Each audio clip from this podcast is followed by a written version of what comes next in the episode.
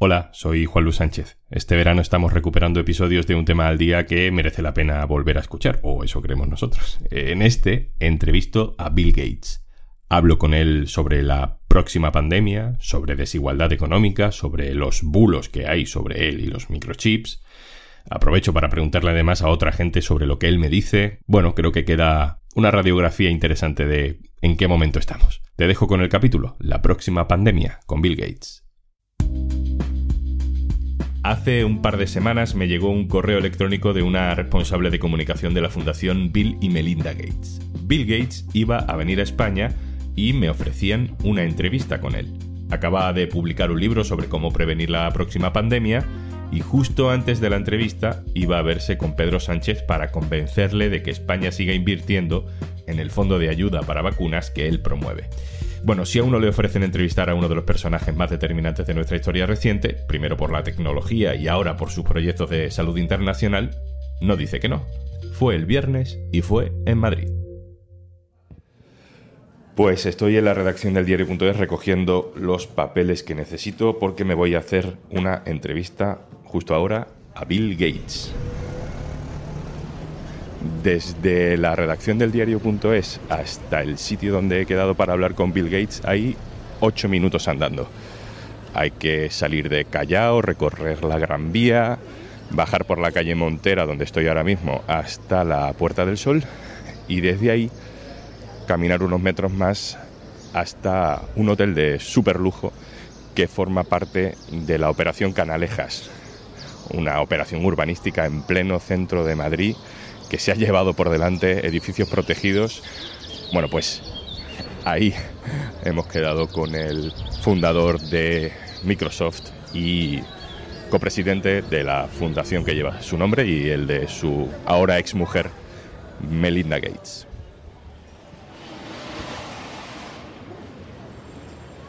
Bill Gates está en España después de 10 años, hace 10 años que no venía, después de estar en el foro de Davos, y justo en el momento en el que saca un libro que se llama Cómo prevenir la próxima pandemia. Ya sabemos que Bill Gates es una de las personas más ricas del mundo.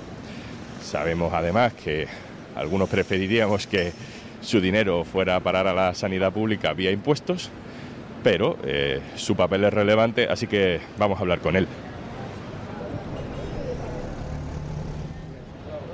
Bueno, pues ya estamos llegando al hotel. Hola, ¿qué tal? Vengo a hacer una entrevista. Adelante, por favor. Gracias. Gracias. Vaya. Bueno, el hotel es efectivamente espectacular. No había estado aquí dentro nunca.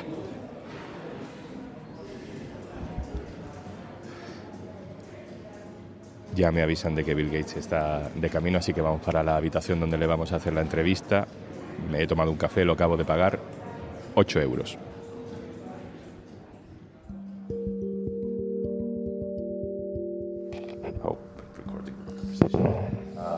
So now on the record, hello, Mr. Gates. Hi. Thank you for, for having me.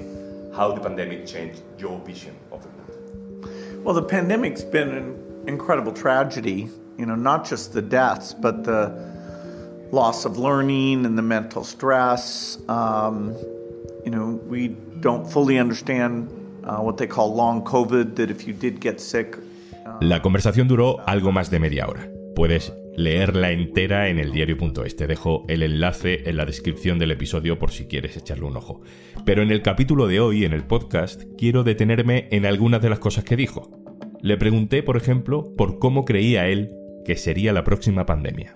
um, it could come across from nature, or it could be a human, you know, a bioterrorist actually creating that and intentionally spreading it. Uh, that's a pretty scary scenario because Me dice que podríamos ver una pandemia deliberada, un ataque bioterrorista de alguien que suelta un virus nuevo en varios sitios a la vez. Pero mm, Gates dice que lo más probable es que sigamos viendo cómo virus de animales dan el salto a los humanos, en parte porque estamos invadiendo demasiado el terreno de los animales y también por la presión que el cambio climático somete a la naturaleza. Dice que su cálculo es que de aquí a 20 años hay un 50% de posibilidades de que esto pase. My guess is that a natural pandemic in the next 20 years, there's about a 50% chance of that. Um, Me ha llamado la atención esto de que nuestro comportamiento con la naturaleza puede provocar situaciones donde el salto del mundo animal al mundo humano sea más proclive. He consultado con Manuel Franco, epidemiólogo.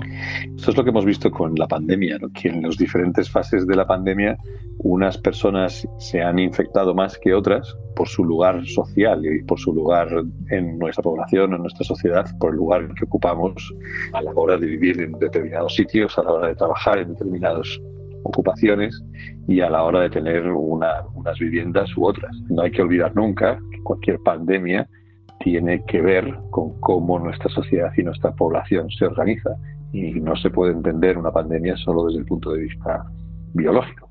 Y le he querido preguntar también a mi compañera Natalia Quientaroli, subdirectora del diario.es, que se encarga de la cobertura sanitaria y que lleva días hablando con expertos sobre la viruela del mono y sobre ese tipo de virus de animales que dan el salto a los humanos. Esto me dice. Eh, estos virus viven en los animales y los animales viven en un ámbito que nosotros, por la acción del hombre, estamos destruyendo, estamos sacando a esos animales de ahí y los estamos llevando a situaciones para los que no estaban previstas. Entonces, ese salto es más probable cuando esos animales están en un lugar que no les corresponde. Uno de los mm, grandes eh, brotes o de los primeros grandes brotes de esta enfermedad que se registraron, nos lo contaba Sergio Ferrer hace poco en una noticia aquí en el diario.es, se produjo en Estados Unidos.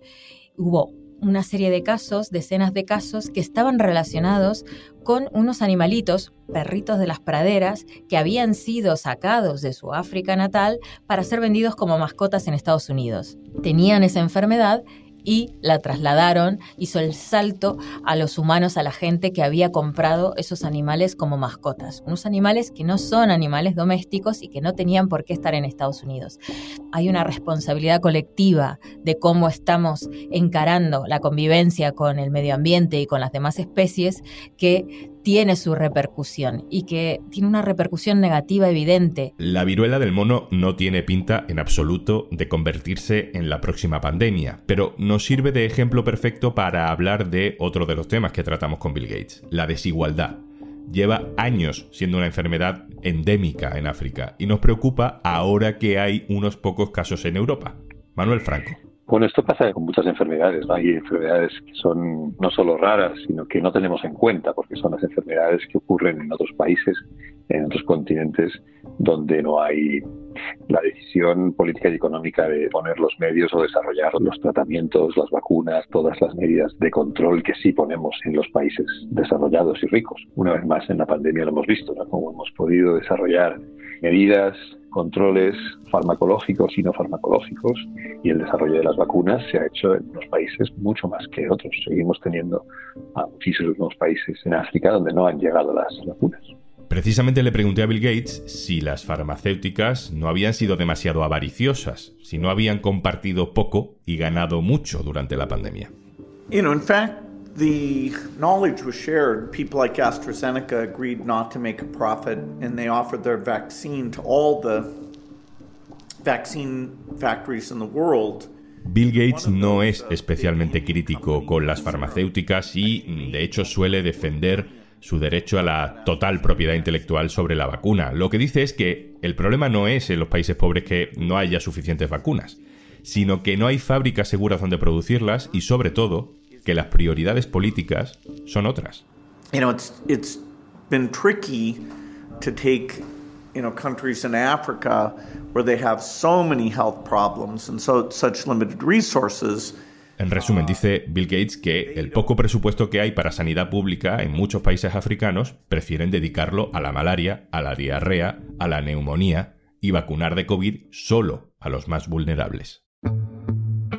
El hotel donde nos vemos con Bill Gates es en sí mismo una señal, un símbolo de la escala y del mundo en el que él se mueve. Estoy convencido de que ha visto más miseria y más tragedia con sus propios ojos sobre el terreno, en los proyectos que financia, de la que hemos visto la inmensa mayoría de nosotros. Pero el día a día de su trabajo se desarrolla en hoteles como ese, en reuniones como la de Moncloa, en escalas mil millonarias y formas de pensar a lo grande para mí, el centro público de salud es el símbolo de esto que nos dice Manuel Franco. Lo que ha dejado clara la pandemia, y es importante para esta y para las siguientes y para las que puedan venir, es que necesitamos un sistema de, de salud pública que esté unido a lo más posible a la atención primaria. Esos sistemas, que se llaman sistemas de vigilancia y que tienen que ver con la salud pública, tienen que estar lo más unidos posibles a la atención primaria. Y la atención primaria sería el lugar ideal donde se tomen esas decisiones ah, de tratamientos, vacunación, etcétera. Pero Bill Gates tiene otro punto de vista. No digo que sea totalmente contrario a este que acabamos de escuchar, pero él lo ve de otra forma, él lo ve a lo grande. You know, the best analogy I use is that we're vigilant about fires by having full-time firefighters, but they practice, we practice. Para Bill Gates, la gran prioridad no es reforzar la atención primaria de cada país. Él propone meterle un 25% más de presupuesto a la Organización Mundial de la Salud para contratar a 3.000 expertos eh, en brotes, en pandemias, de diferentes perfiles, y que sean una especie de cuerpo de bomberos de los virus. Es una metáfora que él mismo usa, al acecho de cualquier brote en el mundo. You know, the team I propose would require about a 25% increase to the WHO budget and give you about 3,000 full-time people with quite a mix of skills. Uh, I call it the- La figura de Bill Gates genera admiración porque su inversión real en la solución de problemas es gigantesca, pero también genera inquietud. Es una persona que no rinde cuentas a ninguna institución democrática y ya vemos que tiene mucha influencia, mucho poder en las decisiones sanitarias internacionales. Le pregunto por su figura a Adrián Alonso Ruiz, experto en salud global y acceso a medicamentos e investigador del Global Health Center de Ginebra. Creo que las críticas al modelo filantrópico en la salud global son legítimas en lo que se refiere a la rendición de cuentas, la transparencia y seguramente a la acumulación de poder que hay en la actualidad. Sin embargo, también es cierto que muchas de las iniciativas que existen en salud global y que tienen un impacto positivo para la salud de millones de personas están financiadas parcialmente, en este caso por la Fundación Gates y por otras organizaciones filantrópicas, como puede ser el caso de CEPI, que ha trabajado en el desarrollo de varias de las vacunas para el COVID-19, o Carvex, que trabaja en el desarrollo de nuevos antibióticos, pero también en el caso del Fondo Mundial de Lucha contra el SIDA, la tuberculosis y la malaria, ¿no? Por tanto, creo que las críticas eh, al modelo son legítimas, pero que no pueden caer en una enmienda a la totalidad, o al menos eh, no deben caer en ello sin proponer una alternativa viable, ¿no?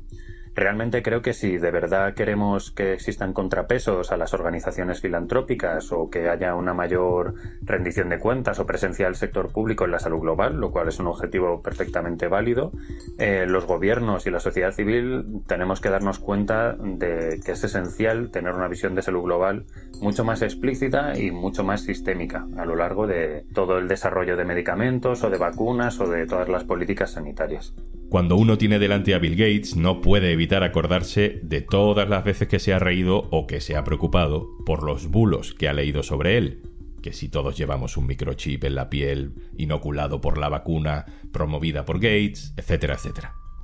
Le tenía que preguntar antes de terminar, ¿qué siente él cuando le acusan de estas cosas? you have to laugh and say, you know, I'm spending billions of dollars to save millions of lives with vaccines. Dice que bueno, que se ha ido acostumbrando, que intenta reírse, pero que en realidad es algo muy triste. Y que es muy grave que haya gente que se haya muerto durante estos dos años porque se ha creído el bulo y no se ha puesto la vacuna o ha decidido no usar la mascarilla. You know, many of our our big problems uh, are global. Mr. Gates, thank you very much. Yeah, great talking to you.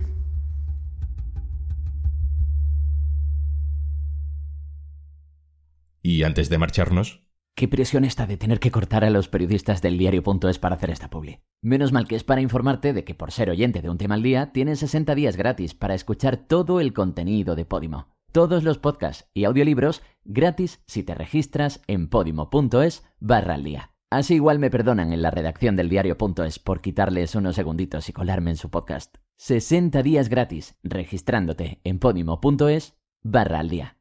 Vale chicos y chicas, ya podéis seguir. Esto es Un Tema al Día, el podcast del diario.es. Te puedes suscribir también a nuestra newsletter. Encontrarás el enlace en la descripción de este episodio. Este podcast lo producen Carmen Ibáñez, Marcos García Santonja e Izaskun Pérez. El montaje es de Pedro Godoy. Yo soy Juan Luis Sánchez. Mañana, otro tema.